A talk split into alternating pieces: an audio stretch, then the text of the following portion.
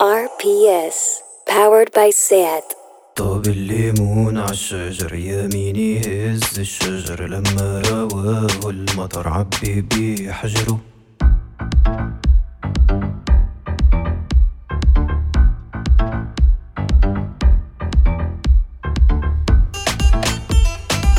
Bienvenidas, bienvenidos, bienvenides. Esto es La Internacional, un programa sobre historias que no siempre son noticia en cualquier continente. Somos Adriana Cardoso e Ibai Arvideaza de Muzungu Producciones y este mes, sin duda, la actualidad internacional pasa por Oriente Medio. Pero es que lo de Gaza es muy complejo porque habiendo familias que no quieren que bombardeen sus casas ni maten a sus niñas, también hay una potencia militar, Israel, que quiere bombardear esas mismas casas y esas mismas niñas. Y hay que entender todos los puntos de vista porque no todo es blanco y negro y hay muchos grises. Y luego está lo de Hamas, que es que tampoco son unos santos, ¿sabes? Porque sin ser ellos unos santos, es normal que Israel asesine a cientos de civiles en Gaza, como por ejemplo a los 67 niños y niñas, porque es que todo es muy complejo.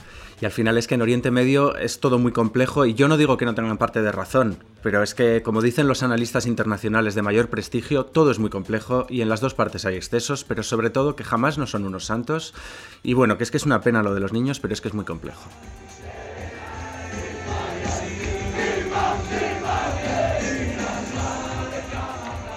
Y además que es que el ejército israelí avisa antes de cada bombardeo, no como jamás. Y así pues la gente se puede ir de su casa y le pueden bombardear sin problemas, que es que también se quejan por todo. Y si no se van, o bueno, pues que a veces no avisan, pues también es porque es que es todo muy complejo. La, complejidad de la situación, de todas formas, Adri, no nos puede hacer olvidar que en Israel hay libertad y en Gaza gobierna Hamas, que no sé si sabes que no son unos santos.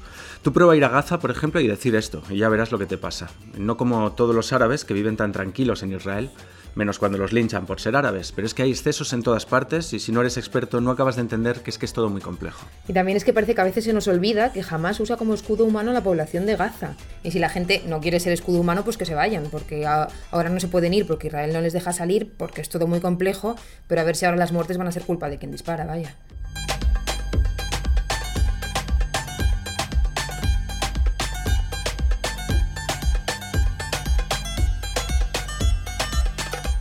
Pónganse cómodas, empezamos. Acuerdo de gobierno para echar a Netanyahu. El ultraderechista Naftali Bennett del partido Yamina ha anunciado que va a cerrar un acuerdo para gobernar con el centrista y líder del bloque opositor, Yair Lapid. Bennett y Lapid se rotarían en la jefatura de gobierno cada dos años, poniendo así fin a los 12 años de Netanyahu. Este gobierno de unidad estaría formado por una amalgama de partidos opositores de centro e izquierda, que si hay acuerdo pactaría con los diputados ultranacionalistas y derechistas de Yamina.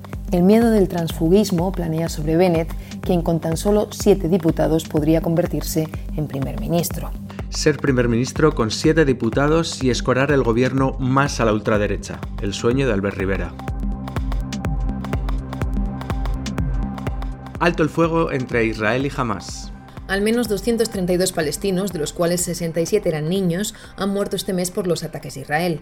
La reciente escalada del conflicto, actualmente en un alto al fuego mutuo e incondicional, deja también más de 800 heridos y de 52.000 desplazados. Según las Naciones Unidas, los ataques de misiles israelíes en la franja de Gaza podrían constituir crímenes de guerra. O podrían constituir una startup. Quién sabe, es que es todo muy complejo. Elecciones en Siria.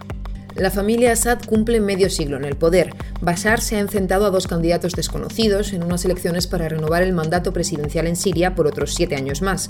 Se trata de unas elecciones que una gran parte de la comunidad internacional califica de no democráticas y en las que la mayoría de refugiados y miembros de la diáspora no han podido participar.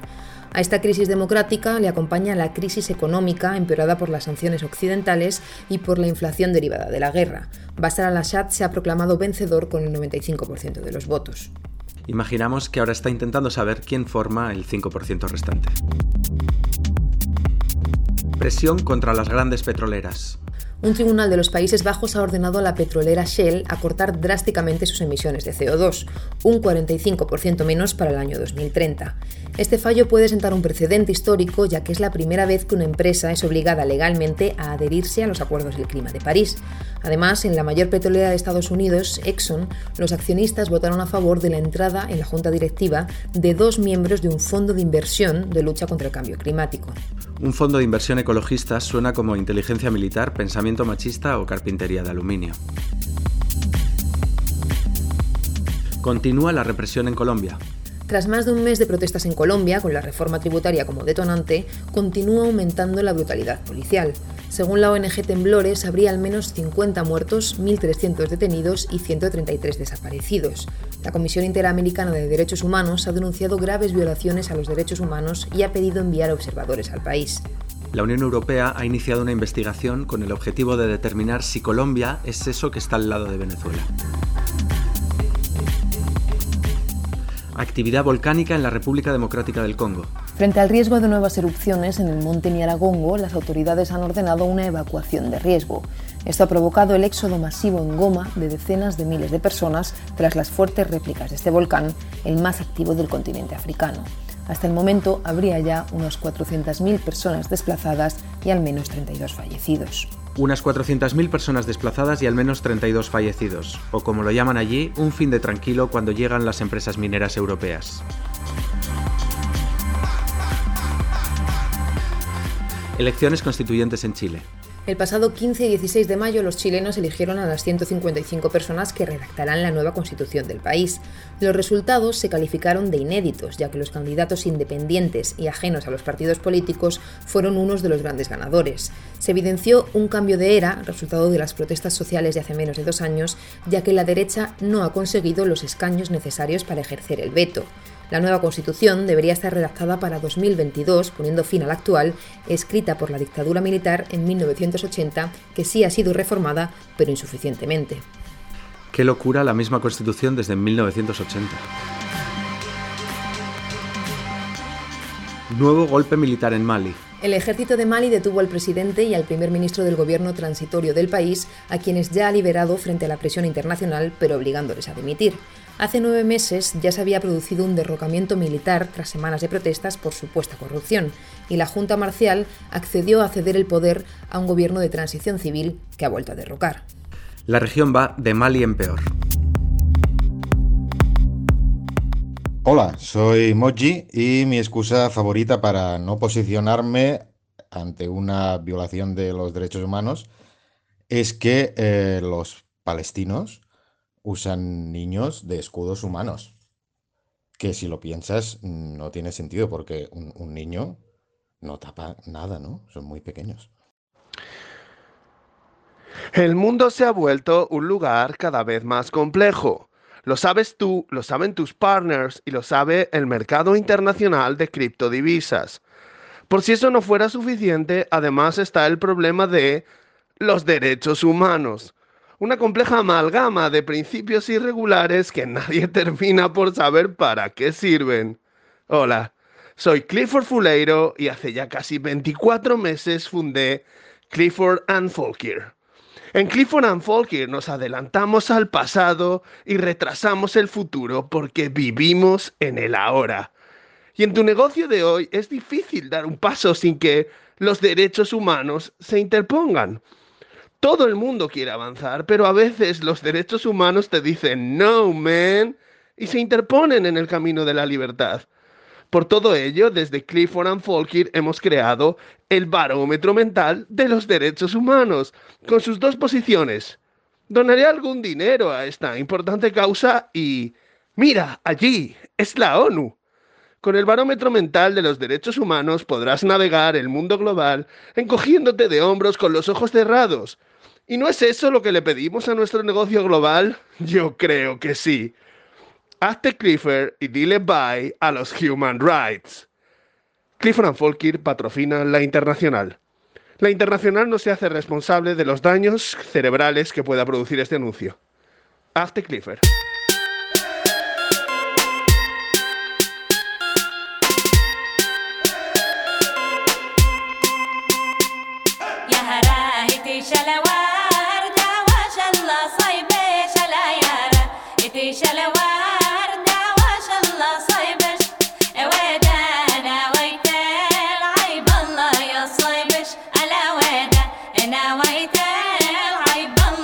slavish.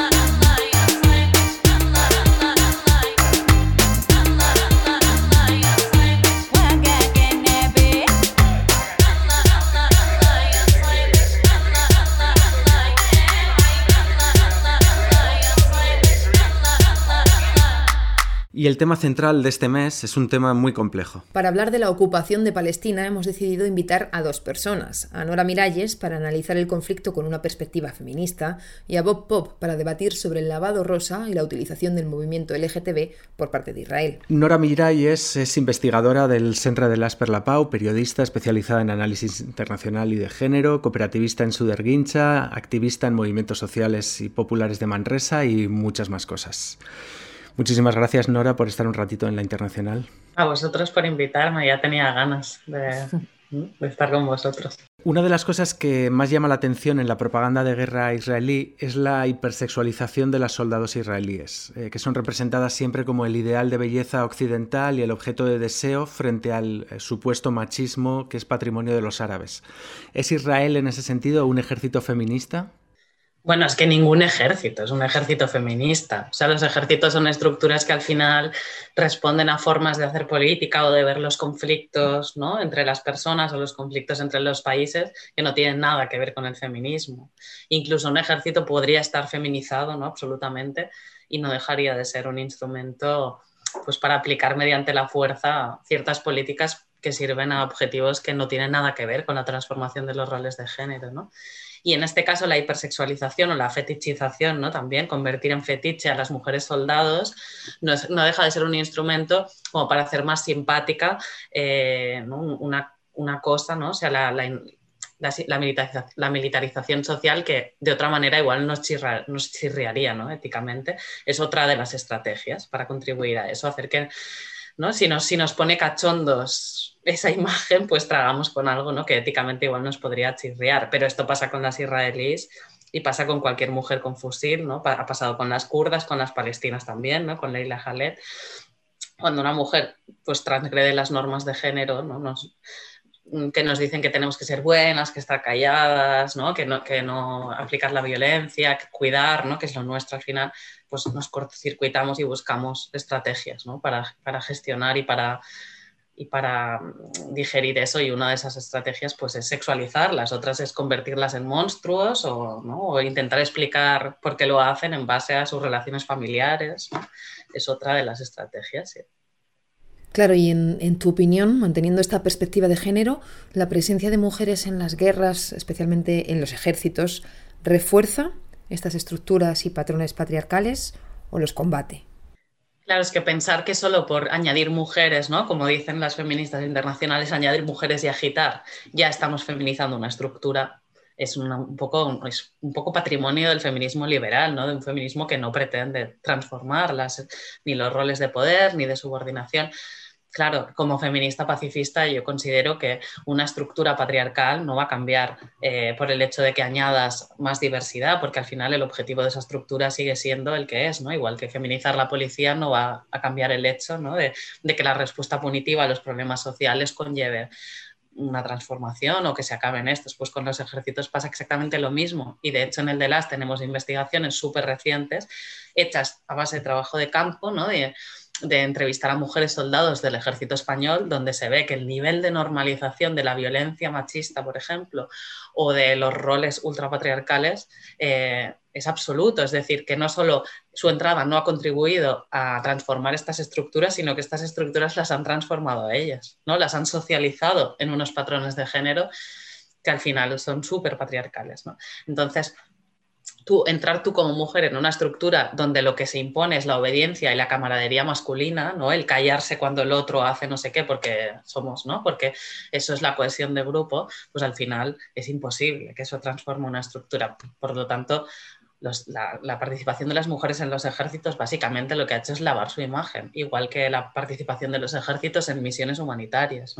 Lo que ha hecho es intentar dar una, pátina de modernidad a unas estructuras sin cambiar para nada ¿no? Eh, el fondo o, para, a qué objetos, ¿no? a qué objetivos sirven estas estructuras. Nora, eres autora de una investigación que se titula Privatización de la seguridad, control social y, su impacto de género en Jerusalén Este, que es un, paper que analiza la presencia de las empresas militares de seguridad privada en, Jerusalén y su impacto en el género. ¿Nos puedes resumir las conclusiones?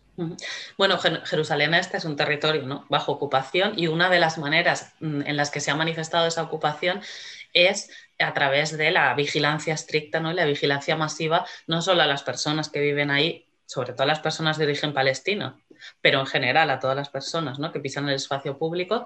¿no? Esta, esta, ha sido una forma ¿no?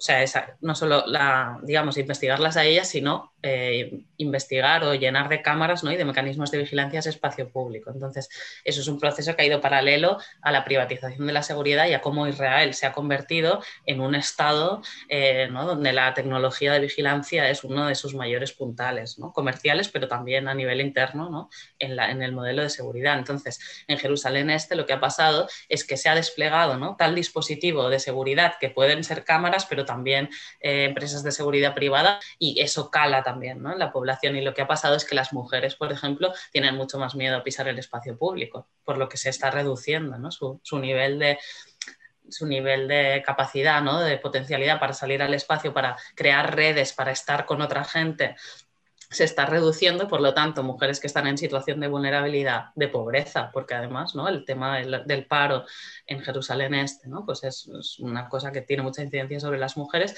de violencias de género, se las está aislando básicamente.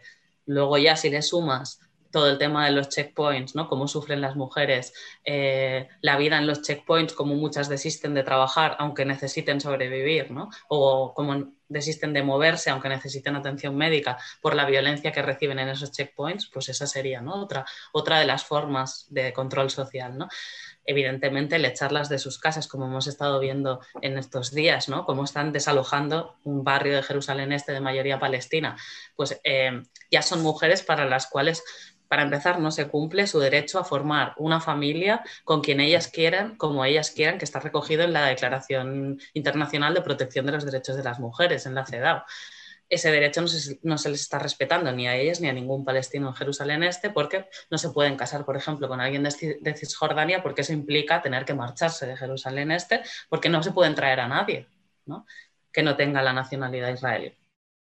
Y todo este auge de estas empresas de seguridad privada y este, esta imagen de Israel como paraíso de las startups, ser puntero en, esta, en este auge de la tecnología, ¿en qué medida le ayuda este ground tested en, probar sus armas en la población palestina como valor para venderlas? ¿Es, es un aliciente para perpetuar el conflicto?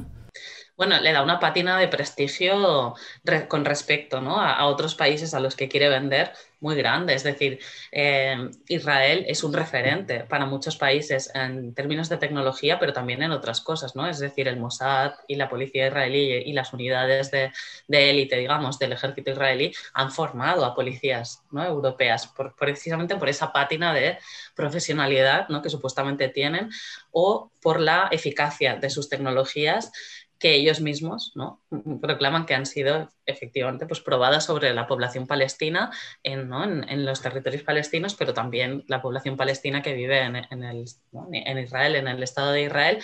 Entonces, eso, lejos de generar un conflicto ético para muchos países y para muchas empresas, es un aliciente a la hora de comprar esa tecnología, ¿no? Cuando debería ser lo contrario, porque está vulnerando claramente los derechos humanos y además es que no se está escondiendo de ellos. ¿no? ¿Es un aliciente para perpetuar el conflicto? Por supuesto. Es decir, Israel necesita seguir, eh, teniendo, ¿no? seguir vendiendo esa imagen y necesita seguir desarrollando esa tecnología. Eh, además, una de las pruebas es que no, no calibra, o sea, Israel no calibra la tecnología que utiliza en base a cómo es el enemigo. Hoy mismo salía la noticia de que se, ha, se han estado utilizando eh, cohetes y misiles contra hackers palestinos, es decir, una de las potencias que ¿no? en, en, en, en ciberseguridad y en tecnologías de vigilancia ¿no? y de eso de ciberseguridad está utilizando otro tipo ¿no? de, de, estrategias, seguramente para probar otros tipos de tecnología sobre la población, cuando en realidad ¿no? podría podría utilizar algo mucho menos lesivo para perseguir algo mucho más concreto. ¿no? Pues es evidentemente ese conflicto, pero que no le pasa solo a Israel. ¿eh? Estados Unidos también necesita la guerra para seguir sosteniendo su industria militar. España no está en guerra con ningún Estado y, ¿no? y sigue fabricando y desarrollando tecnología militar. Pero evidentemente para Israel el hecho de tener a una población sobre la que puede experimentar sin que prácticamente eso le suponga ninguna consecuencia o ningún castigo, pues claro, es un aliciente para perpetuar el conflicto, sí. La mirada blanca islamófoba representa siempre a las mujeres palestinas y en general a las árabes como seres desvalidos, víctimas del machismo que sí se da en su sociedad en contraposición con un supuesto occidente en el que no. Eh, y al mismo tiempo en la resistencia palestina las organizaciones conservadoras en las últimas décadas tienen un protagonismo cada vez mayor en detrimento de organizaciones laicas y de izquierdas. ¿Cómo ves tú el papel de las mujeres en la resistencia palestina? Bueno, claro, el, papel de las mujeres, igual que la sociedad palestina, ha evolucionado mucho con el tiempo y es verdad que esa imagen ¿no? de, ideal de Leila Khaled ¿no? con su fusil ha cambiado bastante, ¿no? No, no representa la riqueza y la diversidad ¿no? de la autoorganización de las mujeres en Palestina, aunque también obviamente es parte de su historia. Pero el hecho es que, por una parte, o sea, nosotros aplicamos una mirada evidentemente islamófoba y occidentalocéntrica, dejándonos cosas importantes, porque luego, por ejemplo, otros referentes en Israel, como las mujeres de negro, ¿no? que han sido mujeres que se han organizado a nivel internacional, pero también a nivel de Israel y Palestina contra la guerra, esa experiencia, que, es muy parecida a lo que nosotros podemos implementar en nuestras sociedades, no le interesa a nadie, ¿no? o prácticamente a poca gente más que al feminismo pacifista. O el hecho de que en Israel haya un movimiento de jóvenes objetores de conciencia. ¿no? Hostia, esa experiencia es muy interesante, es muy chula y se parece mucho a lo que podríamos estar ¿no? aquí eh, nos alzamos contra la mili, en otros países ¿no? también contra el servicio militar. Es muy parecido a lo que hemos hecho y eso no lo tenemos, no, no, lo ponemos en valor porque lo que nos interesa es la soldado, eh, ¿no? el fetiche de la soldado y, ¿no? y eso no lo ponemos en valor. Y luego, Evidentemente, con respecto a la población palestina, lo que se ve es una población, ¿no? unas mujeres israelíes muy occidentalizadas y unas la población palestina, que son pobres mujeres víctimas del machismo, cuando la violencia que sufren las mujeres palestinas, evidentemente parte del sistema patriarcal, pero está completamente relacionada con la ocupación militar, ¿no? Entonces, desligar, desligar las violencias que sufren de la ocupación militar es tramposo, ¿no? aunque evidentemente eso no quite que en el espacio privado también las sufran. ¿eh?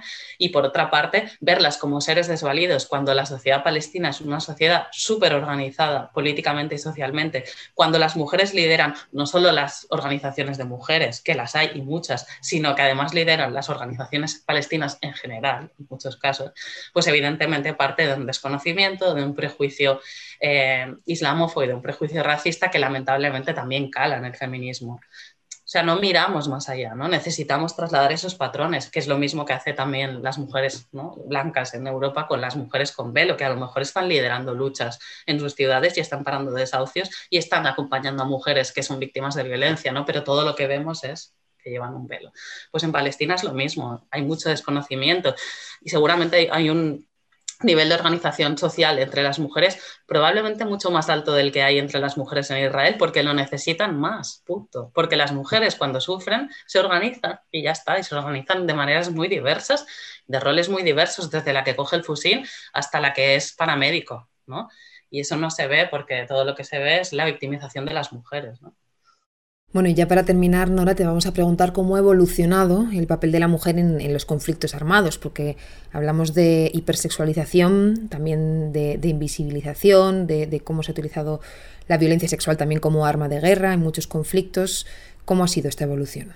Bueno, históricamente las mujeres no hemos existido directamente en los conflictos. los conflictos eran hombres contra hombres y las mujeres eran una cosa que estaba por ahí, ¿no? Y que no existía para nada. Luego, gracias ¿no? a, la, presión, digamos, del feminismo internacional, conseguimos por lo menos ser vistas como víctimas, ¿no? como personas a las que evidentemente les impactaban los conflictos.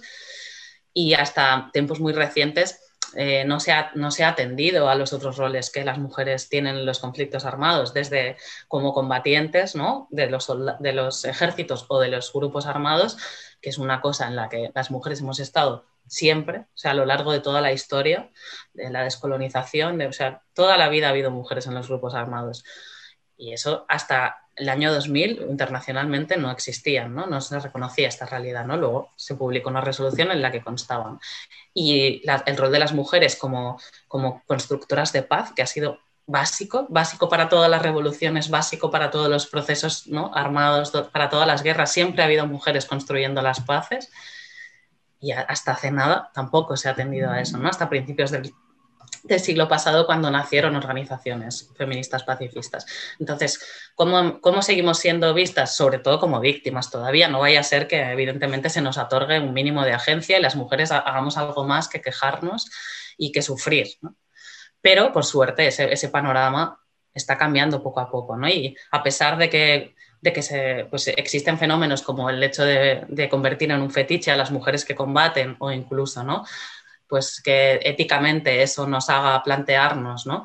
Eh, si no, no, estamos militarizando, ¿no? no nos estamos militarizando como parte de la izquierda o estamos aceptando cosas que no aceptaríamos ¿no? en otros contextos, eso es otro debate, pero por suerte se visibilizan otras realidades, empiezan a romper otros estereotipos, aunque las narrativas que continúan funcionando sobre las mujeres ¿no? siguen siendo que son o madres o putas, ¿no? o monstruos también, porque las mujeres que ejercen violencia pues son, son unos monstruos locos que no se sabe por qué actúan, ¿no? Cuando los hombres que hacen lo mismo pues tienen razones políticas e ideológicas, eso sigue pasando, ¿no?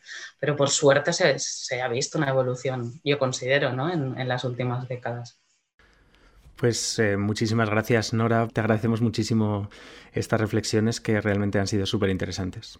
No, gracias a vosotros y espero que podáis sacar buen material de aquí. Seguro que sí. Muchísimas gracias, Nora.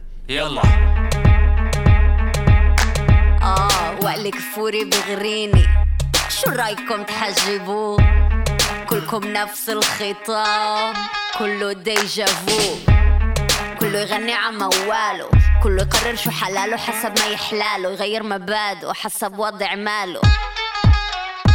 واقف عند الحيط ما بتحرك بتنقد اللي بتغني بتنقد اللي برقص ضابط جمرك بتحسبنا بالآخر بلا ما تسأل أي مشوار بنمرق. وإحنا بين حالنا ومعنا هي ضاعت لحالنا صفينا لحالنا وطلعنا بلوش. يا بندبك مع بعض يا بندبك ببعض.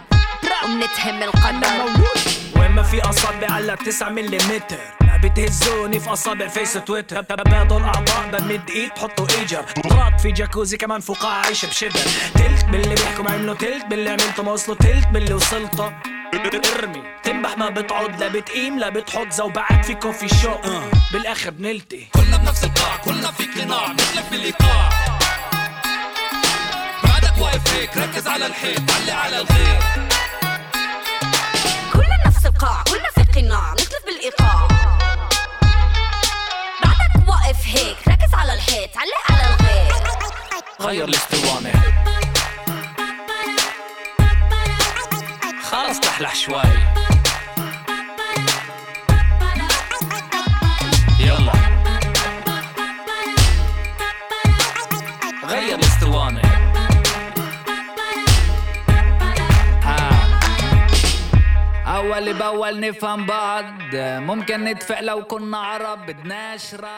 Bueno, soy Ana Pacheco y mi excusa preferida es la de por favor, no contaminemos todo con política, no hay que mezclarlo todo, no, no, no lo es todo la política en esta vida. Por suerte hay cosas más puras, más sencillas y también se trata de disfrutar un poquito ¿no? de eso. Nuestro siguiente invitado es sobre todo vedette. Lo peta como escritor, locutor de radio, colaborador de tele, periodista y está a punto de petarlo con su serie Maricón Perdido. Y precisamente en la internacional no le entrevistamos como escritor, locutor o director, sino como tal, como Maricón Perdido. Bienvenido, Bob. Bien hallado. Para empezar, eh, queremos preguntarte cómo te sientes tú personalmente con, cuando Israel utiliza los derechos LGTBI para lavar la imagen mientras comete esta limpieza étnica en, en Palestina. Pues me siento avergonzado, pero sobre todo me siento avergonzado del colectivo. Y, a la vez siento que, que, me remueve muchas cosas porque en realidad el uso de lo que se llama pinkwashing, es decir, del uso de eh, los derechos LGTBI como, como forma de propaganda eh, civilizada que, que hacen algunos, tanto grupos políticos como países como hace Israel, me parece que, tiene que ver con nuestra propia entidad como colectivo, con la sensación de que nos hemos dejado abrazar por quienes nos han hecho casito. Entonces yo creo que venimos de un espacio donde nos hemos sentido muy soles y cuando alguien nos utiliza, no nos damos cuenta porque primero sentimos que nos abrazan. Y entonces ahí creo que perdemos el sentido crítico y nos a ver, es como si el chungo del recreo de repente nos pidiera que fuéramos sus amigos y eso le sirviera al chungo del recreo para que todo el mundo pensara que es un poco menos chungo y miráramos para otro lado cuando el chungo del recreo sigue pegando a otros niños y aunque no seamos nosotros, eh, seguimos siendo cómplices. Con lo cual creemos que nos salvan, pero en realidad nos convierten en tontos útiles. A mí una de las cosas que me pasa siempre es que pienso en mis amigos maricas libaneses o amigas lesbianas del Líbano o Palestina, e Israel no solo amenaza su vida, sino que encima les despoja de su identidad LGTBI, como si no existieran árabes trans, maricas o lesbianas. ¿Cuánto crees que influye en esto la islamofobia y los prejuicios sobre lo árabe? Totalmente. Es decir, mira, una comparación además muy actual es decir que el pinkwashing de Israel es su Eurovisión. Es decir, eh, sirve para lo mismo, es para decir nosotros somos Occidente, nosotros somos civilización o nosotros o el caos y, que, esperáis del mundo islámico que, os va a fusilar, destruir, a colgar, a ahorcar eh, a todo esto. Entonces tenéis que venir aquí. Que por otro lado también hay una cosa que yo hablaba el otro día con, amigos gays eh, a propósito de esta conversación que voy a tener con vosotros que uno, un amigo me decía, mira, es que yo, o sea, sabéis que Israel organiza excursiones para maricas, el orgullo de Tel Aviv y mostrar aquello como la tierra prometida, nunca mejor dicho. Y me decía un amigo, sí, pero es que eh, vete a Belén o vete a Jerusalén. Es decir, es que el paraíso gay, el paraíso LGTBI israelí no está en todas partes, solo está en Tel Aviv, que es su escaparate. De hecho, están también promoviendo que mucha gente abandone territorios como Belén como Jerusalén para irse a Tel Aviv, donde pueden ser libres, en esta acepción tan ayuso por otro lado, eh, porque es el lugar que les sirve de escaparate para mostrar esto. Desde el feminismo también se habla muchas veces de, interseccionalidad, de saber cómo unas opresiones afectan a otras, de no jerarquizar.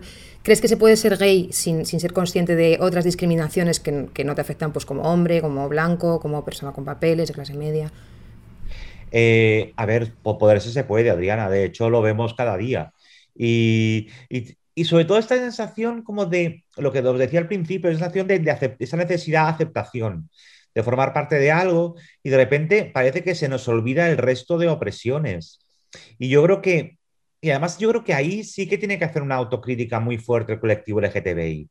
Es decir, no puede ser que eh, personas israelíes, judías, estén sean tan críticas con lo que está haciendo su gobierno con el apartheid palestino y, el, y la limpieza étnica, mientras que nosotros eh, pensemos que simplemente porque nos acaricen el lomo como miembros del colectivo LGTBI les tenemos que decir sí a todo. No, creo que tenemos que ser muy críticos y creo que un colectivo como el nuestro debe tener todo eso en cuenta. El concepto de clase, el concepto de... Pero yo creo que, eh, primero, cuánta parte de colectivo en realidad solo se está dejando utilizar e incluso financiar y cuánta parte no es colectivo. Es decir, también es que estamos hablando de ese individualismo brutal, eh, con lo cual solo somos colectivo cuando eh, nos usan como escaparate y decimos, pues sí, ahí estoy dentro.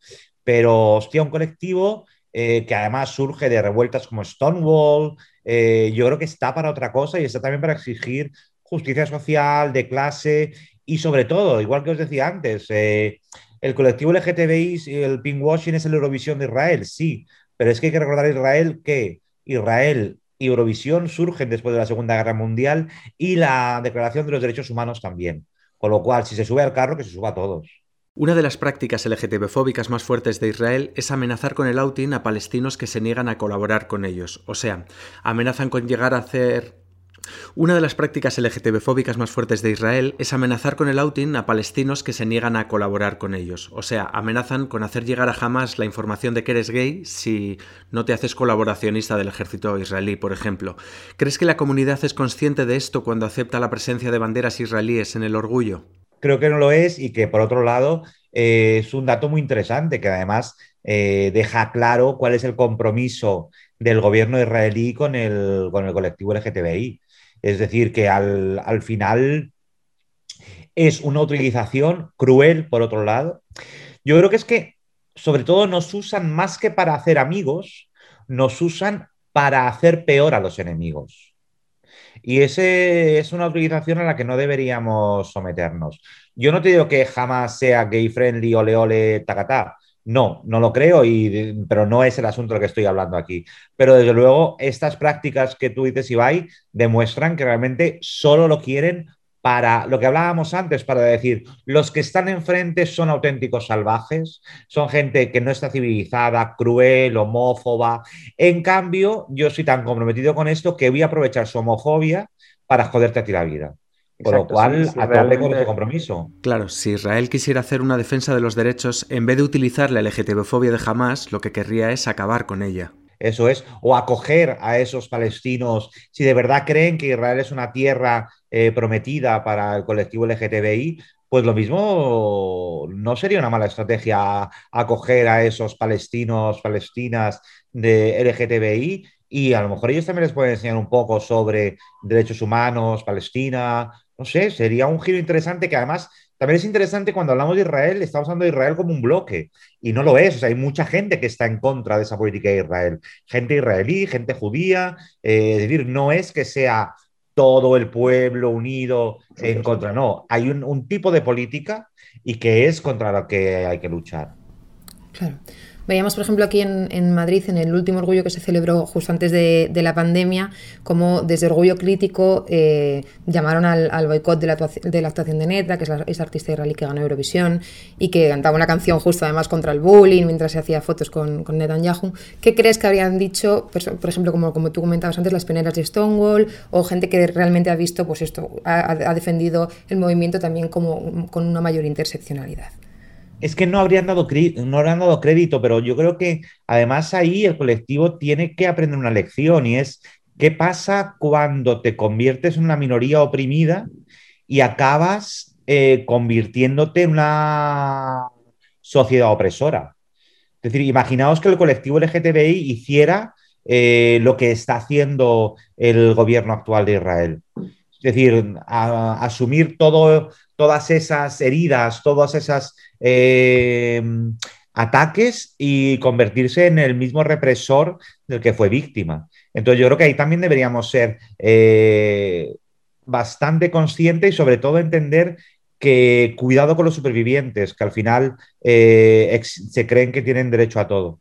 Tengo muchísimas ganas de ver tu serie, pero todavía solo hemos visto lo que lanzasteis la semana pasada y en él se ve a un niño que descubre eh, su identidad, que descubre que es maricón. No creo estar haciendo spoiler no con hay esto. spoiler, no. De hecho, yo, yo aquí vivo soy el mayor spoiler de mi serie. yo lo que me imaginaba es eh, cómo podría ser esta historia, por ejemplo, para un joven, para un adolescente de Gaza. Desde una visión un poco naif, eurocéntrica, ahora pensamos, bueno, pues hoy en día, por ejemplo, tenemos Grinder que facilita las cosas. Imagínate lo que es para un joven o para un adolescente de Grinder, eh, o sea, de Gaza, perdón, que abre Grinder y lo único que ve es son eh, perfiles de israelíes, ¿no? De eh, gente que precisamente utiliza este homonacionalismo. ¿Te imaginas lo que sería una historia como la tuya en este contexto? Claro, es trágico, pero también es, es una cosa de la que también habla la serie y creo que que, tiene que ver con ese niño del que hablábamos que descubre que es marica en un pueblo, eh, sueña con, llegar a, en la, época Madrid, Chueca, a la tierra prometida del arco iris, y cuando llega allí descubre que, hay, que ahí tampoco encaja. Entonces yo creo que en el caso estoy diciendo es aún más cruel. Es decir, vives en una sociedad que te rechaza, pero la única que admite tu sexualidad y admite tu homosexualidad, en este caso, tu transexualidad o bisexualidad, es aquella que no solo también te rechaza, sino que además te invade, te bombardea, te bloquea, con lo cual eh, yo creo que tiene que ser, es casi un modo de castración, de la que se habla poco, pero tiene que ver con cómo el sexo se convierte en, una herramienta de, de sumisión también, en los dos lados. Es decir, porque es lo que tú dices, es decir, hables Grinder y lo que te encuentras es que la tierra prometida es la misma gente que ayer te pegó un petardazo en tu, en tu casa medio derruida, la que está impidiendo que llegue el agua, las vacunas.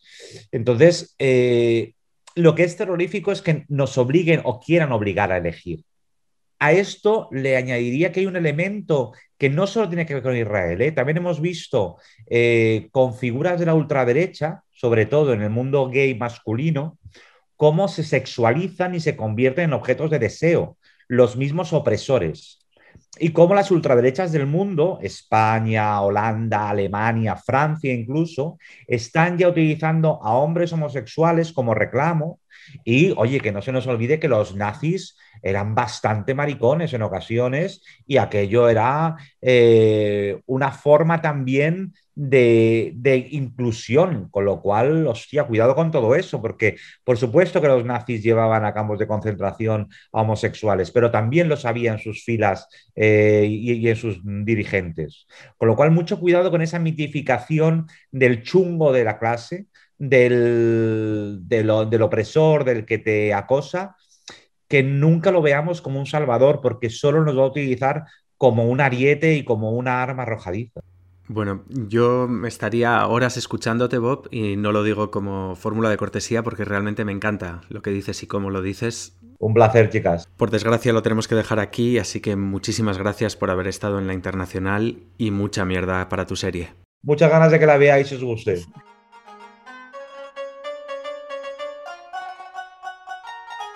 Teaser, Borotec.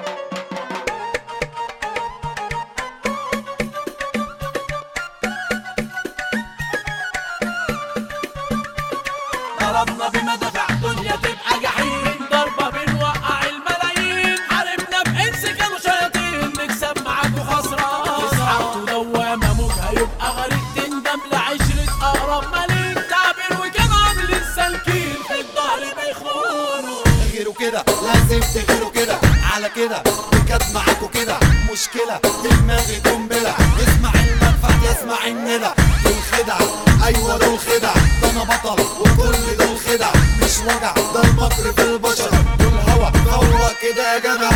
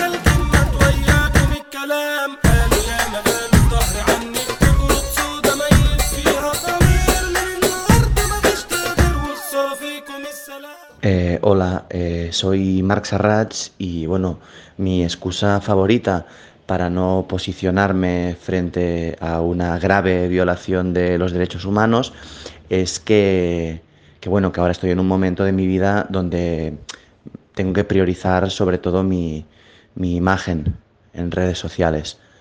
Entonces, bueno, creo que también eh, yo también soy una persona y también se me debe tener en cuenta y mis derechos, ¿no? Mi, mi derecho a posicionarme bien en redes sociales, pues para atraer a marcas y a sponsors. Y bueno, por otro lado, es, es, un problema que la gente que padece fuertes violaciones de los derechos humanos, pues, pues no tiene ese problema. En este aspecto, ellos tienen esa faceta de, de privilegio, ¿no? Entonces, bueno, eh, la, la excusa es esta, sería esta al final. Este mes, Guille Zapata nos trae una ficción sonora titulada Nana para un niño debajo de una mesa.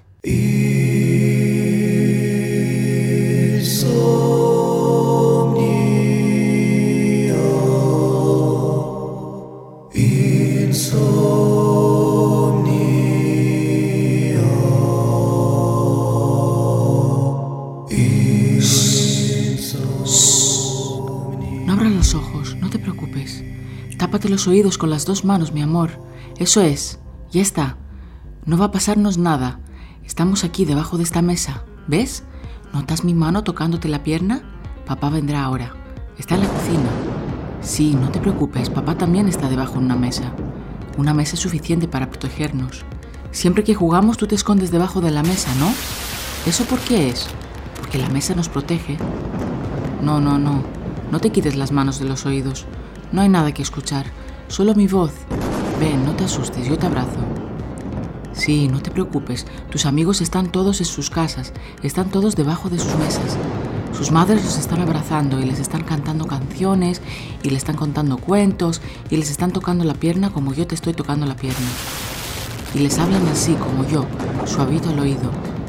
Ahora mismo cada niño del mundo se ha metido debajo de una mesa para estar contigo. Todos los niños y las niñas del mundo están debajo de una mesa. Les han dicho a sus padres y a sus madres que se escondan con ellos para estar contigo. Todo el planeta entero está aquí contigo debajo de esta mesa. Te lo prometo, te lo prometo mil veces. Ya, ya sé que el ruido da miedo, pero es un momento, ya verás. Dentro de un momento habrá acabado todo y saldremos de debajo de la mesa y seguiremos con nuestra vida, como hemos hecho siempre. No es la primera vez que estamos debajo de esta mesa. Lo que pasa es que eras tan pequeño que ya no te acuerdas, pero esta mesa nos ha salvado muchas veces. Así que no te preocupes, porque...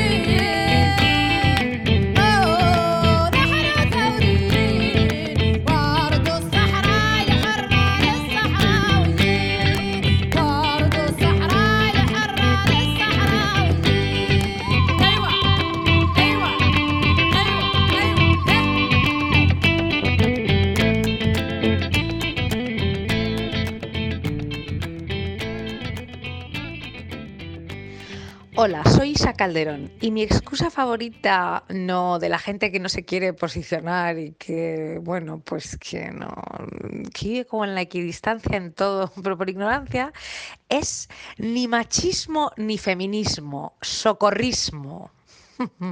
Este mes nuestro compañero Edu Marín nos trae un reportaje sobre la brutalidad policial en las protestas de Colombia. Más de un mes de protestas en las calles de Colombia.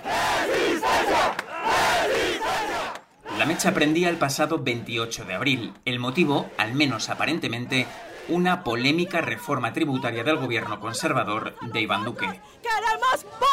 Sin embargo, el trasfondo de la protesta remonta al paro nacional de 2019. Algo está cambiando en mí. Presiendo. En él las reivindicaciones ya iban más allá. Emilia Márquez es investigadora de la ONG colombiana Temblores. Los altísimos niveles de pobreza, los altísimos niveles de no garantía a los derechos humanos, eh, entre otras cosas que están pasando en el país y que el gobierno parece no estarles dando la importancia debida. Y seguir creciendo. Tras las elecciones de 2018, las que Iván Duque sale vencedor, la sociedad colombiana comienza a cambiar. Jerónimo Ríos es doctor en Ciencias Políticas en la Universidad Complutense de Madrid, especializado en Colombia. Vemos cómo el eje seguridad-paz empieza a, a, transformarse y empieza a visibilizar y a politizar otros aspectos. Educación, salud, vivienda, trabajo, reconocimiento de, de derechos que por mucho tiempo en, en, Colombia habían estado en el ostracismo. Hasta los acuerdos de paz con las FARC en 2012, la guerrilla había enarbolado la bandera de la lucha social. Años después, ese espectro quedaba libre. La liberación de un espacio para la izquierda, la liberación de un espacio para la interlocución social y la liberación de un espacio para reivindicar, politizar, problematizar o visibilizar cuestiones que durante mucho tiempo habían estado relegadas a un segundo plano con motivo precisamente de la violencia en el país. El ejecutivo de Duque, heredero del expresidente Álvaro Uribe, tildado por algunos de poder en la sombra, se ve sorprendido por la protesta callejera. Su respuesta, criminalizar al manifestante y mano dura. El gobierno antes que dar un, tra un, tratamiento social de solución del conflicto, de solución de, de por qué las personas están descontentas, es eh, em, emplear todo un discurso de guerra ¿no? sobre la protesta, en donde se llama a los manifestantes terroristas.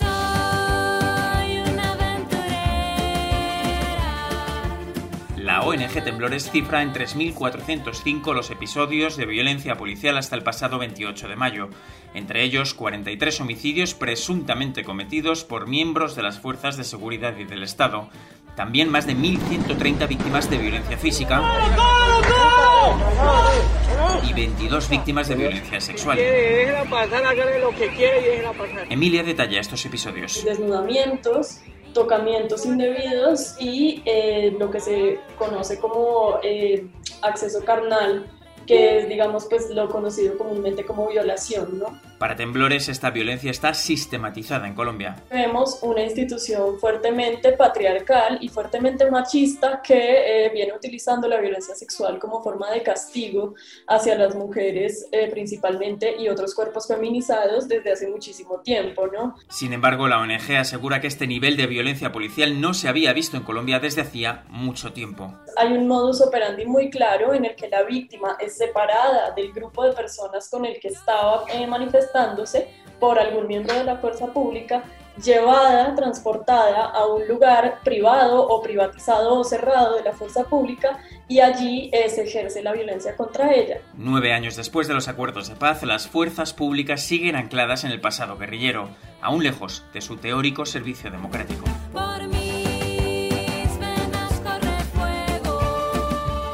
Conflicto tendría que transformar los códigos de seguridad del país, pero verdaderamente eso era un ejercicio muy difícil. Muy difícil, en primer lugar, para un gobierno que desde el principio fue firme opositor al acuerdo y muy difícil porque implica una serie de cambios. Una serie de cambios en la proximidad al ciudadano, en la relación con el ciudadano, en la gestión de la seguridad y que harían transitar más de una seguridad pública, que es la que en primer lugar había predominado en Colombia, hacia una seguridad más ciudadana, ¿no? una policía más comunitaria, etc. Cambios que, según el profesor, deberían llegar más arriba dentro del sistema político colombiano. Un sistema donde aceites, donde el poder establecido concede derechos. Los derechos no se conquistan, sino se conceden. Y eso implica una lógica de abajo arriba, muy paternalista, muy a favor del status quo, donde se inscribe el papel de la policía y del ejército al respecto. Bogotá niega por ahora la entrada a la Comisión Interamericana de Derechos Humanos. En ese contexto, las protestas no tienen visos de detenerse. Y en el horizonte las elecciones presidenciales del año que viene. Específicamente el gobierno de Iván Duque está perdiendo muchísima popularidad en este momento y pues realmente ha perdido, ha sido un gobierno muy impopular eh, sin embargo, el partido de gobierno de Iván Duque, que es el Centro Democrático, eh, yo no creo que esté perdiendo popularidad. Eh, digamos, no necesariamente una cosa se relaciona con la otra.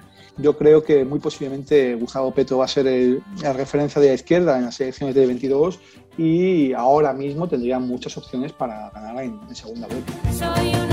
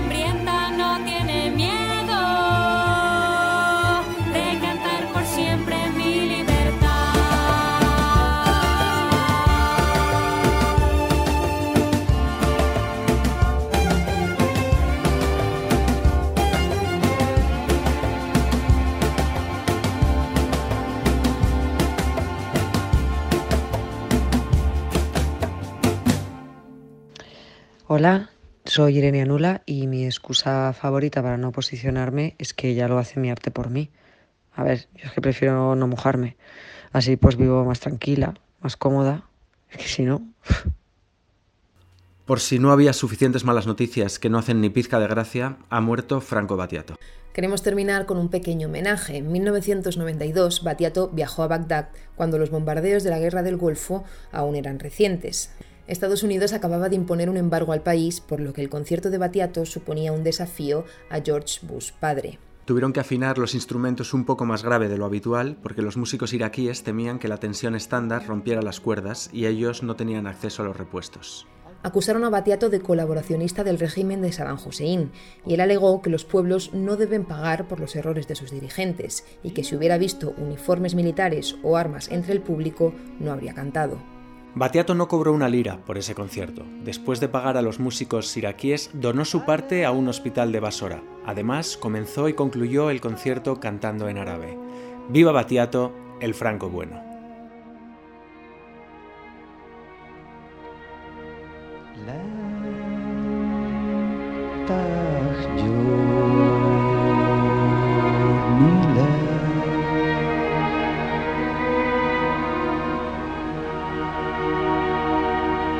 مصمودي لعلي مقامتي إلى أول منس الملكوت.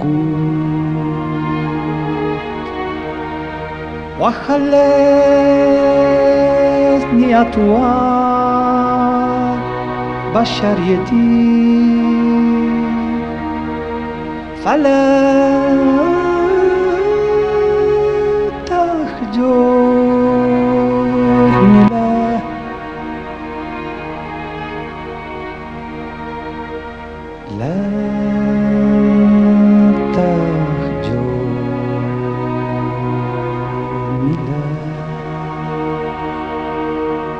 فالأخفي والشجوى والسبابة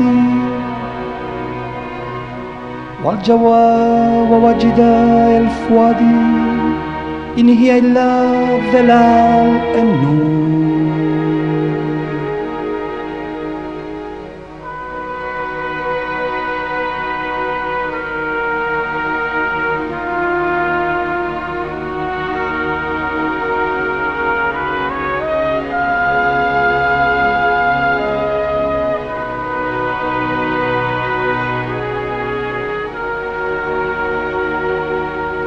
وخبرني بكربي وخيبتي بعيدا عن ناموسك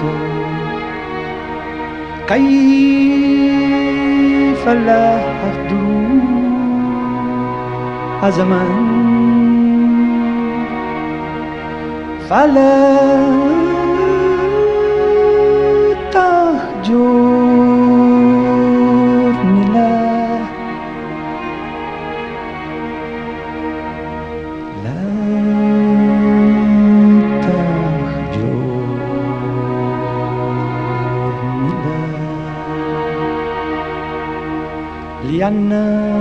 الناس فجناني في معبدك. أو نغماتي توحدي طرب فرحتي.